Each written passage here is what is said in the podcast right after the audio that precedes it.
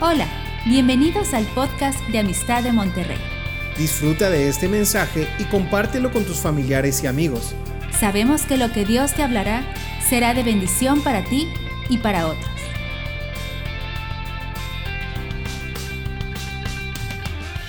Ahora sí quiero, quiero entrar en materia porque se me va el tiempo. Quiero que me acompañen a Hebreos capítulo 11. Hebreos capítulo 11, versículo 17.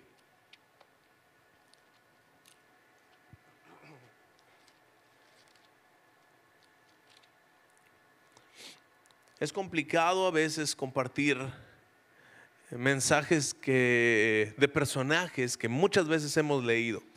Entonces, es complicado porque muchos conocen las historias, pero luego damos por entendido que conocemos la historia. Entonces, quiero hablar un poco acerca de, Abraham y de Isaac. Versículo 17 dice, por la fe, Abraham cuando fue probado, ofreció a Isaac, el que había recibido las promesas ofrecía su unigénito, habiéndose dicho, en Isaac será llamada descendencia, pensando que Dios es poderoso para levantar aún entre los muertos, de donde en sentido figurado también le volvió a recibir. Déjame orar. Señor Jesús, te doy tantas gracias por tu palabra. Señor, yo te pido que sea tu Espíritu Santo hablándonos a nuestros corazones. Habla tú, Señor.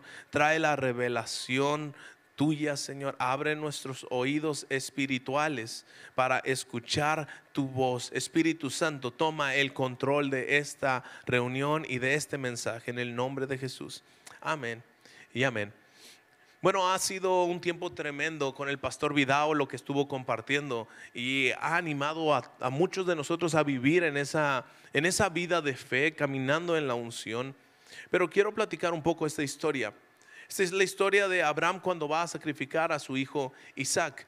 Y aunque hemos leído esa historia y la conocemos, la verdad es que es muy difícil para como padres entender el tener que ofrecer a su hijo como sacrificio. En lo natural nadie lo haríamos, la, realidad. Pero tenemos la historia y Dios le habla a Abraham y lo prueba y le dice, Abraham, ofrece a tu hijo Isaac en sacrificio a mí. Y Abraham toma a su hijo y va rumbo a ese lugar a sacrificar a su hijo sin saber a dónde va. Al pasar tres días, llegan a un lugar, a un monte, y voltea a ver a sus siervos y voltea a ver a Isaac y le dice, esperen aquí ustedes porque yo y el muchacho iremos al monte y adoraremos. Esta es la primera mención de la palabra adoración. Y la adoración no tiene que ver con cantos, no tiene que ver con instrumentos principalmente. La adoración es el acto de obediencia a Dios que más satisface su corazón. La adoración máxima es la obediencia a Dios. Esa es la máxima adoración que tú y yo podemos dar. Lo hacemos a través de los cantos, lo hacemos a través de nuestro estilo de vida. Eso es adoración.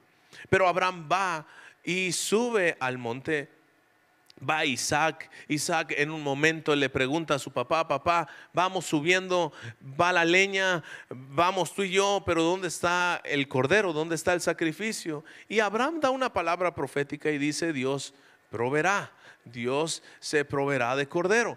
Llegan al monte amarran a Isaac. Parece que Isaac no pone resistencia, no lo sé, pero llega, está amarrado y, estando ahí, Abraham levanta el cuchillo para matar a su hijo Isaac y cuando lo hace, viene la, voz de Dios que lo detiene y le dice, Abraham, no le hagas daño al, al joven porque ahora yo sé que temes a Dios. Cuando Abraham se detiene, alza sus ojos y ve alrededor y ve en un zarzal, es una planta, es una zarza de espinos. Eso es lo que significa. Y ahí está un carnero, un cordero, con su cabeza, con sus cuernos encajados en los espinos. Una sombra perfecta ese cordero del cordero de Dios en la cruz cargando una corona de espinos. Ahí está el cordero, el sustituto de Dios. Él toma el lugar y, cuando tienes esa historia, termina con Dios hablándole a Abraham y bendiciendo a Abraham por su obediencia. Pero cuando termina, me asombra el versículo 19, Génesis capítulo 21. Este, perdóname, Génesis capítulo 22, versículo 19. Y dice, y volvió Abraham a sus siervos y se levantaron y se fueron juntos a Berseba y habitó Abraham en Berseba. Yo estaba leyendo esta historia como la rutina de estar leyendo la escritura, pero algo que tengo, porque alguien me preguntó en la primera reunión, ¿y cómo, cómo llegó esto? ¿Cómo lo hiciste? Es que subrayo palabras claves, voy subrayando palabras. Y una de las palabras que subrayé fue la vida de Isaac, estaba subrayando el nombre de Isaac. Y subrayé el nombre de Isaac. Y Isaac aparece en el monte Moría. Ahí está, está en el monte. Llega al monte, es sacrificado en forma figurada y Dios lo resucitó de entre los muertos, es lo que dice Hebreos. Pero entonces me quedé pensando, a ver, ya no está. Después de ahí el versículo 19 me dice que Abraham regresa con sus siervos, pero ya no aparece el nombre de Isaac. Isaac aparece de la escena. Yo me preguntaba por qué. ¿Por qué desapareció Isaac después de estar en el monte? ¿Por qué desapareció Isaac después de estar ahí? Y entonces vino una serie de preguntas a mí. Y empecé a darme cuenta de algo. La muerte de Isaac no fue en el tercer día cuando él subió al monte. La muerte de Isaac se presentó desde el primer momento en el que Abraham decidió en su corazón sacrificar a su hijo Isaac. Desde el momento en el que Abraham salió, en el tercer día se ratificó la decisión de Abraham de matar a su hijo Isaac. En el tercer día todo se cumplió y fue perfecta la obediencia de Abraham. La obediencia de Abraham empezó en el primer día, pero fue terminada o consumada en el tercer día. Y en el tercer día, Hebreos nos dice que Isaac resucitó de manera figurada. Pero ah, Isaac está siendo una sombra de Cristo. Isaac está siendo una sombra de aquella obra que iba a ser más adelante en Cristo Jesús. Jesús vino, estuvo aquí caminando entre sus hermanos, entre Ismael, y teniendo una serie de problemas y de disputas, tanto que llevaron a una separación entre ellos, pero Isaac seguía firme. Pero un día el Padre oye de Dios de ir y sacrificar a su unigénito. Va cumple la misión. Desde el primer día lo sacrificó, pero al tercer día resucitó. Y cuando Él resucita, lo que me impresiona es que después de la resurrección figurada de Isaac, Isaac desaparece de escena. Ya no se habla de Isaac. Capítulo que sigue, el capítulo 23, nos va a hablar de la muerte de Sara, la esposa de Abraham. Pero era el momento perfecto para que el escritor de esta carta, el Espíritu Santo, a través de Moisés, escribiera que Isaac estaba muy triste. Escribiera que Isaac está viviendo algo. Pero de manera a propósito desaparece de escena Isaac. ¿Hasta qué punto? Hasta el capítulo 24. ¿Cuál es el capítulo 24 de Génesis? ¿De qué se trata?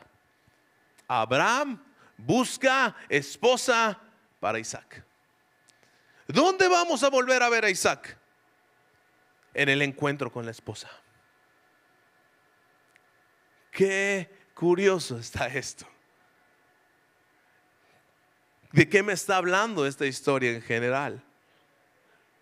Entendemos, deducimos que Isaac caminó con Abraham y con los siervos, llegó a su casa, se despidió de mamá, mamá falleció, estuvimos ahí, estuvimos en el luto. Todo eso lo estamos deduciendo, pero el escritor en la Biblia nos desaparece a Isaac en escena. Pareciera que Isaac en el monte ascendió. Pareciera que ya no está. Hasta un momento en particular Empieza el capítulo 24 diciéndonos que Abraham ya era anciano de días. Abraham ya era viejo. Y estando en ese momento dice, ya estoy avanzado de días, es momento, tenemos que preparar algo. Y habla con su criado, habla con un mensajero, habla con un siervo en su casa, un enviado por él, y le dice, ve y busca una mujer para mi hijo Isaac. Esa es la única mención que aparece del nombre de Isaac. Como les dije, empecé con subrayando y hasta el versículo 4 del capítulo 24 tienes una mención de Isaac. Pero es Abraham quien dice, yo necesito encontrarle novia y esposa a Isaac.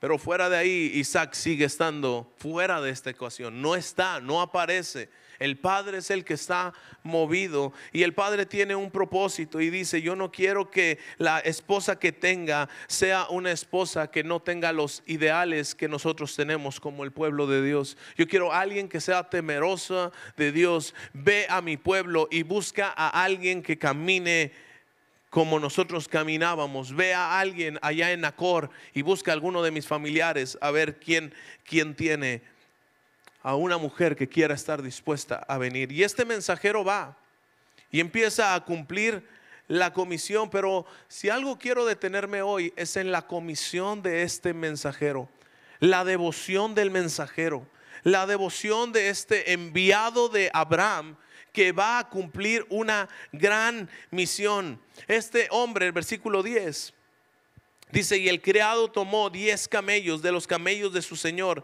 y se fue tomando toda clase de regalos escogidos de su Señor y puesto en camino llegó a la ciudad de Nacor. Lo que hizo fue tomó los bienes que tenía su Señor y vino a este lugar, Mesopotamia, a un lugar de adoración, a un lugar perdido. Y en ese lugar perdido llegó con tantos regalos y con tantos bienes. ¿Quién es este siervo? Este siervo es la obra del Espíritu Santo.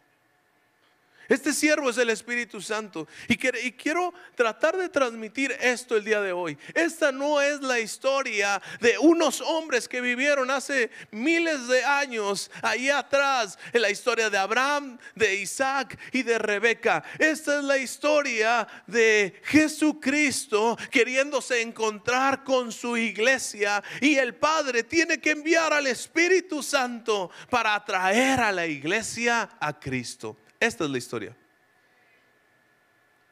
Esto cambia completamente la historia de quedarnos solamente en una historia de amor tierna y decir, esta es, esta es mi historia. Esta es mi historia. Y empieza con Dios tomando el primer paso de enviar al Espíritu Santo. Dice que el Espíritu Santo ha sido derramado sobre toda la tierra. El Espíritu Santo ha sido enviado después de la obra de Cristo sobre toda la tierra. Ahora toda la tierra está llena de la gloria de Dios por medio del Espíritu Santo. Él está caminando ahí y Él viene con muchos regalos. Efesios 4 me dice que el Espíritu Santo son las arras del Espíritu. Que cuando Dios nos dio la salvación, nos dio con las arras del Espíritu. Es una garantía. En las bodas se dan las arras. Es algo que pone simbólicamente en las manos, diciendo, Dios va a proveer todo. Y esto es solo un regalo chiquito de lo que he de experimentar. Bueno, el Espíritu Santo es la garantía, es el regalo aquí en lo natural de lo que hemos de experimentar en los bienes venideros. Pero aquí estamos viendo cómo tomó regalos y se los llevó y fue a, un lugar y llegó con sus camellos y encontró un lugar. Y ahí este, este hombre empieza a tener oración con Dios. ¿Sabes lo que tiene el Espíritu Santo? Una comunión perfecta con Dios. Y Él no se va a apresurar a nada. No está tomando una posición de, prisa, de, de, eh, hacer algo a la ligera. Se detiene y ora al Señor y le dice, Señor, guíame a tener un encuentro real con ellos. Fíjate el versículo 12. Dice, oh Señor, Dios de mi Señor Abraham, dame, te ruego, el tener hoy buen encuentro. ¿Sabes el clamor del Espíritu Santo hoy? Padre, permíteme tener un buen encuentro hoy con la iglesia. Permíteme tener hoy, un buen encuentro, que los corazones de la gente que ha de venir hoy, amistad de Monterrey, esté preparada. Padre, permíteme hoy tener un encuentro con Él, porque el Espíritu Santo no es algo flotando en el ambiente, es una persona que quiere conectar con nosotros. Y Él está clamándole al Padre, Padre, dame un buen encuentro. ¿Y quién será la persona con la que me he de encontrar? capítulo, versículo 15. Aconteció que antes de que él acabase de hablar, él estaba orando. He aquí Rebeca, que había nacido de Betuel, hijo de Milca, mujer de Nacor, hermano de Abraham, la cual salía con su cántaro sobre su hombro. Y la doncella era de aspecto hermoso, virgen a la que varón no había conocido, la cual descendió a la fuente y llenó su cántaro y se volvía. Fíjate la característica de esta mujer esta mujer era de aspecto bello. Esta mujer era una mujer trabajadora. Esta mujer era una mujer que estaba cumpliendo, iba a la fuente a tomar agua y esta mujer tenía algo, seguía su rutina, se volvía, regresaba a su diario vivir. Y sabes, esto es lo que ve Dios en nosotros. Hoy en día hablamos tanto de la depravación del hombre Hablamos tanto de la maldad del ser humano, de la naturaleza caída que tenemos y de la maldad de todo el ser humano. Y a veces enfatizamos tanto lo malo que está el hombre y dejamos a un lado de entender que lo malo que el hombre tiene es una enfermedad que se llama el pecado pero Dios lo creó bueno. A los ojos de Dios, Él sigue viendo a una iglesia de hermoso aspecto. Él nunca te voltea a ver a ti por las circunstancias en las que tú estás viviendo. A lo mejor tú te sientes indigno, te sientes impuro, te sientes que no puedes estar en la presencia de Dios, pero Dios a ti te está viendo como aquel diseño original que Él tenía para tu vida.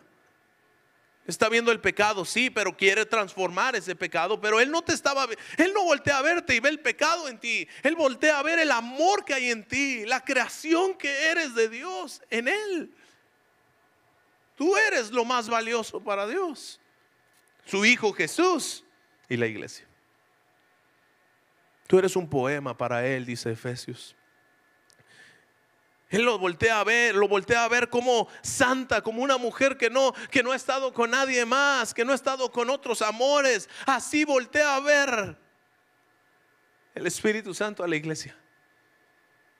Tú dices, no, yo, yo, yo tengo muchos ídolos, tengo muchas cosas, pero el Espíritu Santo voltea a verte y te ve en una condición perfecta para Él. Ojo que esta es la condición antes de que tenga un encuentro íntimo con Isaac. Fíjate cómo el Espíritu Santo nos está atrayendo a Él, como dice Cantares, con lazos de amor.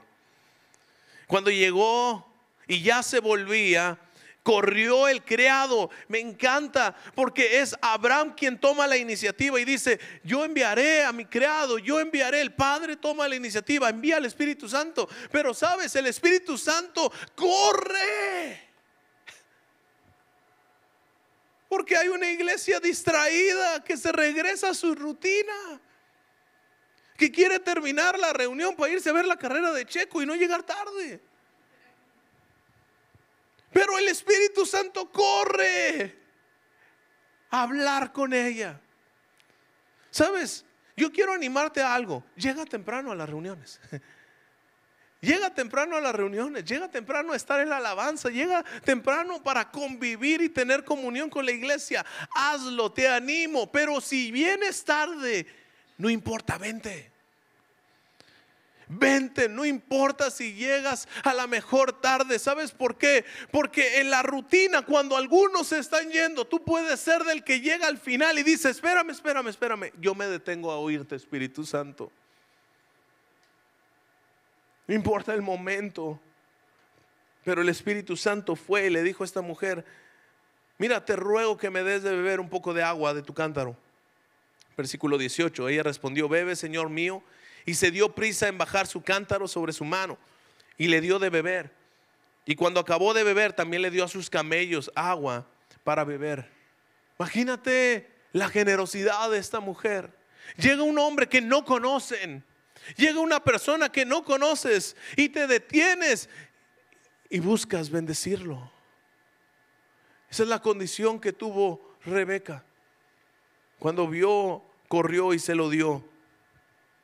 Después de, aquí, vemos que le dijo, oye, tienes un lugar, una casa donde pueda estar. Y, y va y lo lleva a su casa. Entra ahí Labán, su hermano. Y, entra Labán también. Labán vio, eh, el versículo 30 dice, el pendiente y los brazaletes en las manos de su hermana, ¿verdad? Las joyas que le había dado este, este hombre a Rebeca. Y cuando lo vio dijo, tráelo, bendito sea del Señor, tráelo, tráelo a la casa. A lo mejor por conveniencia, a lo mejor por, porque quería conocer a este hombre. No lo sé, podemos juzgar mal a Labán. Y más si conocemos la historia de Jacob. Pero bueno. Lo que veo es que lo trajo a casa y entró a casa y este hombre empieza a explicarles todo. Fíjate que nunca aparece el nombre de Isaac. Solamente dice el hijo de mi Señor. Nunca menciona el nombre de Isaac. Solo está diciendo el hijo de mi Señor. Isaac no está en escena. No está Isaac en esta historia. Y empieza a contarles todo. Mira, Abraham me mandó y me mandó a buscarle mujer a su hijo. Mi Señor me mandó para buscarle mujer a su hijo. Y estando ahí yo he orado y he pedido al Señor que me buscara o que me pusiera delante de mí una mujer que me diera de beber y también a mis camellos. Y Rebeca ha sido ello. Permítanme que ella sea la mujer que vaya con mi Señor. Versículo 50. Entonces Labán y Betuel respondieron y dijeron, del Señor ha salido esto. No podemos hablarte malo ni bueno. He aquí Rebeca delante de ti, tómala y vete y sea mujer del hijo de tu Señor como lo ha dicho. Cuando el criado oyó esas palabras, se inclinó ante tierra y sacó al, el criado alhajas de plata, alhajas de oro, vestidos y se lo dio a Rebeca. También dio cosas preciosas a su hermano y a su madre. Y comieron y bebieron. Algo que me impresiona es que no comió el siervo hasta después de que hablaron todo el tema. Y es porque cuando Jesús estaba aquí en la tierra, Jesús decía, mi comida y mi bebida es hacer la voluntad del Padre. Él no iba a hacer otra cosa, no se podía sentar a comer hasta hacer la voluntad del amo que lo había enviado y era buscarle esposa a Isaac. Pero ellos le dijeron, espera diez días. Y es que sin duda alguna va a haber obstáculos. Sin duda alguna va a haber obstáculos. Uno de ellos es que su hermano no quería, más bien quería que se quedara un tiempo. El viaje iba a ser largo, iba a ser difícil, iba a ser un momento de incertidumbre.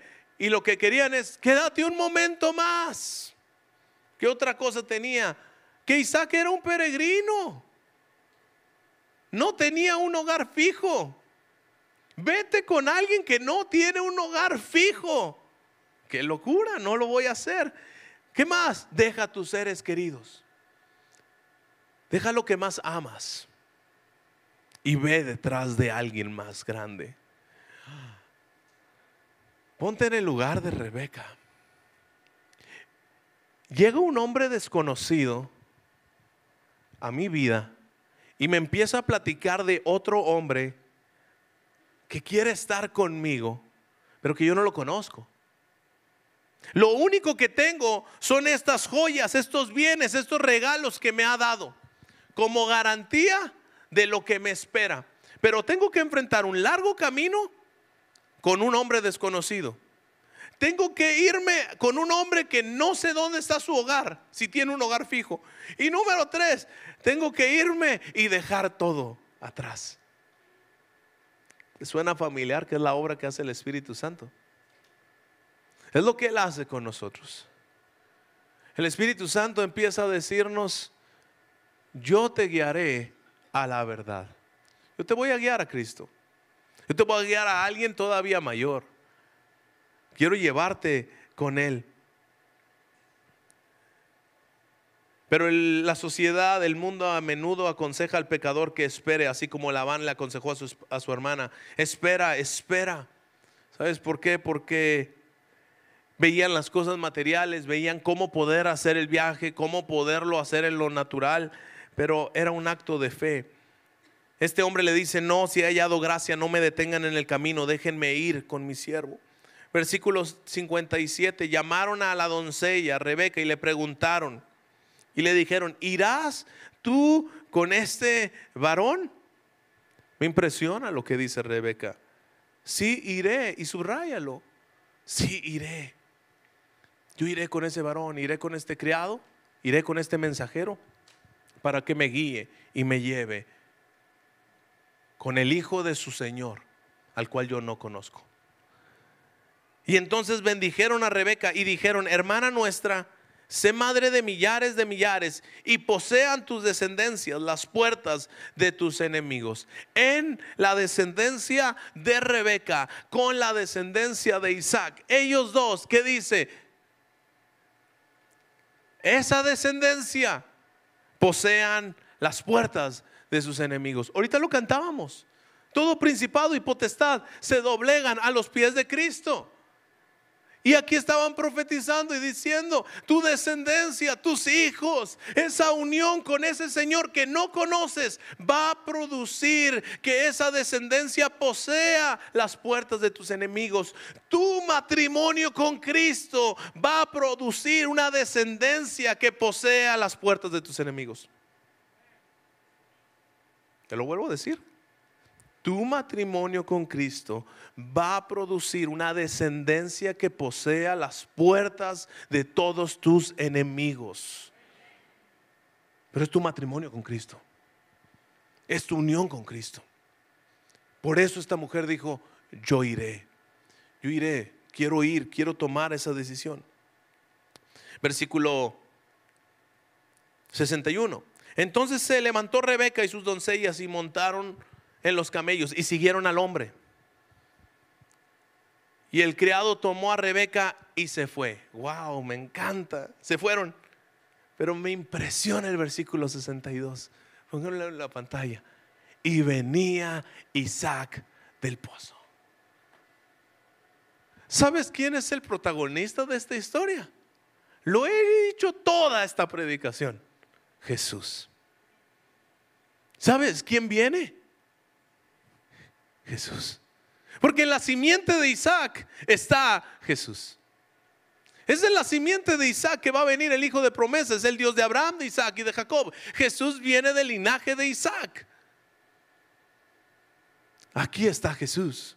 Y él viene ¿Quiénes tienes en la ilustración? ¿El padre enviando al criado para buscarle esposo? ¿Quién vienes? ¿Ves al Espíritu Santo? ¿Ves al criado corriendo detrás de Rebeca? Y ves nuevamente que viene Isaac. Padre, Hijo y Espíritu Santo tomando la iniciativa de ir a encontrarse.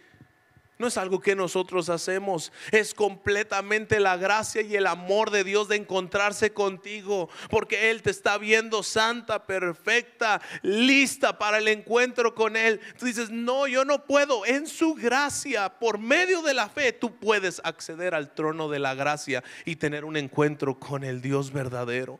Viene pronto nuestro amado Jesús.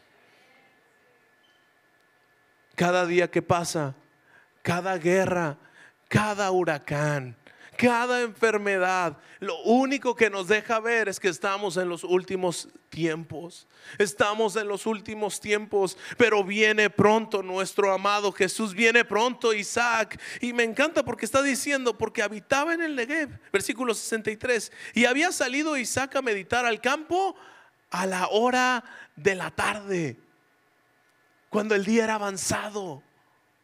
Cuando el día está avanzado es cuando salió a meditar Isaac al campo.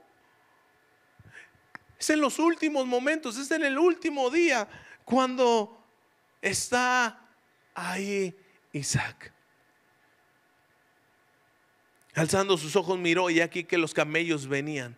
Y Rebeca también alzó sus ojos y vio a Isaac y descendió del camello. Me encanta la ilustración, me encanta la historia. ¿Qué habrá pasado en ese trayecto? ¿Cuánto tiempo, cuántos días, semanas, horas pasaron en el trayecto desde que salió de la casa de su padre con este criado hasta el momento en el que va a llegar al encuentro con Isaac? ¿Cuánto tiempo pasó? No lo sé. No sé el tiempo exacto del, del, del día, la hora de cuánto tiempo sucedió, pero piénsalo, llegó a Mesopotamia, llegó a un lugar de idolatría, un lugar de perdición, un lugar donde había idolatría, y en ese lugar llegó el Espíritu Santo para sacar a alguien, un remanente de entre este mundo, para llevarlo con Isaac a la tierra prometida, al lugar de encuentro con él. Pero en ese proceso, ¿qué sucedió? Espíritu Santo el criado, estoy casi seguro que iba diciéndole, Isaac es así. Mira, cuando lo veas, él es así, él es atractivo, él es lo mejor que puedes tener. Viste las joyas y los bienes y las cosas que te di no son nada comparado con lo que vas a tener con Él. Es que Él es mayor que todo. Eso que te di es, es el piso de las calles que tendrás. Me explico. Las cosas, los bienes, lo material, pero el amor que vas a tener con Isaac. Porque lo único que el creado hacía era llevar a esta mujer a tener un encuentro con el hijo de su Señor lo que hace el Espíritu Santo es guiarnos una y otra y otra y otra vez a Jesús. Seducirnos es enamorarnos, es que lo conozcamos. Tú y yo tenemos que dejar de quitar en nuestra mente el pensamiento que el Espíritu Santo es algo que está flotando en el ambiente. No es así, es una persona que nos guía a Cristo. Él nos guía a través de su palabra. Él nos guía a través de cada paso que damos con la certeza de que Él está con nosotros y en nosotros hasta el fin de los tiempos, cuando estemos ahora sí en la perfecta consumación de las bodas del Cordero, cuando estemos con Él. Todo apunta a ese encuentro.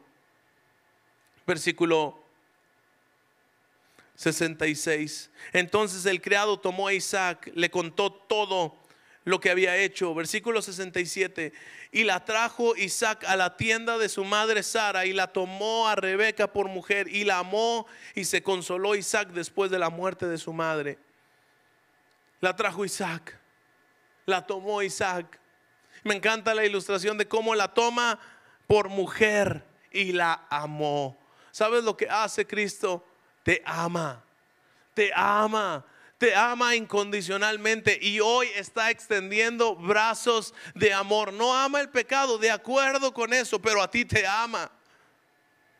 A ti te ama y te está volviendo a traer a su presencia. Y lo hace por medio de un mensajero. Lo hace por medio del Espíritu Santo. El Padre, el Hijo están sentados en el trono, pero el Espíritu Santo está con cada uno, que está dispuesto, número uno, a oír su voz, a dejarlo entrar a su casa. Entra en mi casa, mora en mí. Lléname y vísteme de todo lo que tienes para mí. Déjame llenarme de esos dones, talentos, gracia que derrama el Espíritu Santo. Lléname de esa riqueza Llena mi casa de tu aroma. Porque tú me guías al verdadero encuentro con el amado. Yo quiero ir con tu Señor. Pero yo no quiero ir solo con tu Señor, quiero ir con el Hijo de tu Señor. Yo quiero ir con Él. Y sabes, la pregunta es la misma hoy. Yo no quiero pasar esta oportunidad para soltar mi comercial de la conferencia punto cero. Si algo le hemos puesto a esta conferencia es ven otra vez. Ven otra vez. Porque mi deseo, y creo que es el corazón de Dios, es que esa ilustración del versículo 61, 62 se cumpla. Viene pronto nuestro Dios. Y en esa conferencia lo vamos a ver. Vamos a ver a nuestro Dios cerca, presente en cada uno de nosotros. Y aunque es una conferencia de jóvenes, Iglesias son más que bienvenidos a estar aquí. Porque esta es una conferencia de hambrientos por Dios, de apasionados por Dios, de gente como Rebeca que dice, yo iré, yo iré a encontrarme con Él, yo iré a encontrarme con Él. Solo seré sensible a la voz del Espíritu Santo y yo quiero conectar con Él. Llegó un punto donde sus amigos, la sociedad, su padre le dijo, espérate, espérate, todavía no, es muy loco. Es muy loco irte con una persona que no conoces y es muy loco ir a encontrarte con alguien que ni has visto. Y te digo, lo mismo vivimos hoy. Jesús fue al monte, murió, resucitó en el monte Calvario, resucitó y estuvo haciendo obras indubitables, prueba tras prueba, señal tras señal, y al cabo de 40 días ascendió en el monte y nunca más lo volvimos a ver. Tú y yo no lo hemos visto, pero mandó a su Espíritu Santo para que por medio de él podamos ser guiados para tener el encuentro con él. Y nuestro Dios viene pronto. No retardes tu venida con él. Sabes, uno de los males que hoy tenemos es que algunos pensamos que Jesús se está tardando en llegar. Y eso no es nuevo, porque la misma Biblia nos lo dice. Algunos tienen por tardanza a nuestro Dios, pero es que Él no sea, no es que Él sea, esté llegando tarde, es que Él es paciente para con nosotros, no queriendo que ninguno se pierda, sino que todos procedan al arrepentimiento. Todos tengan un tiempo para venir y decirle, yo quiero, yo iré. Espíritu Santo, te creo a ti. Creo a la persona del Espíritu Santo. Creo a esto que estoy sintiendo. Creo a esto que me está moviendo más que sentimientos y emociones. Es la persona del Espíritu Santo atrayéndome a decir, sí, voy tras el novio. En ese proceso él nos estará moldeando a ese encuentro con su santidad, con su Señor.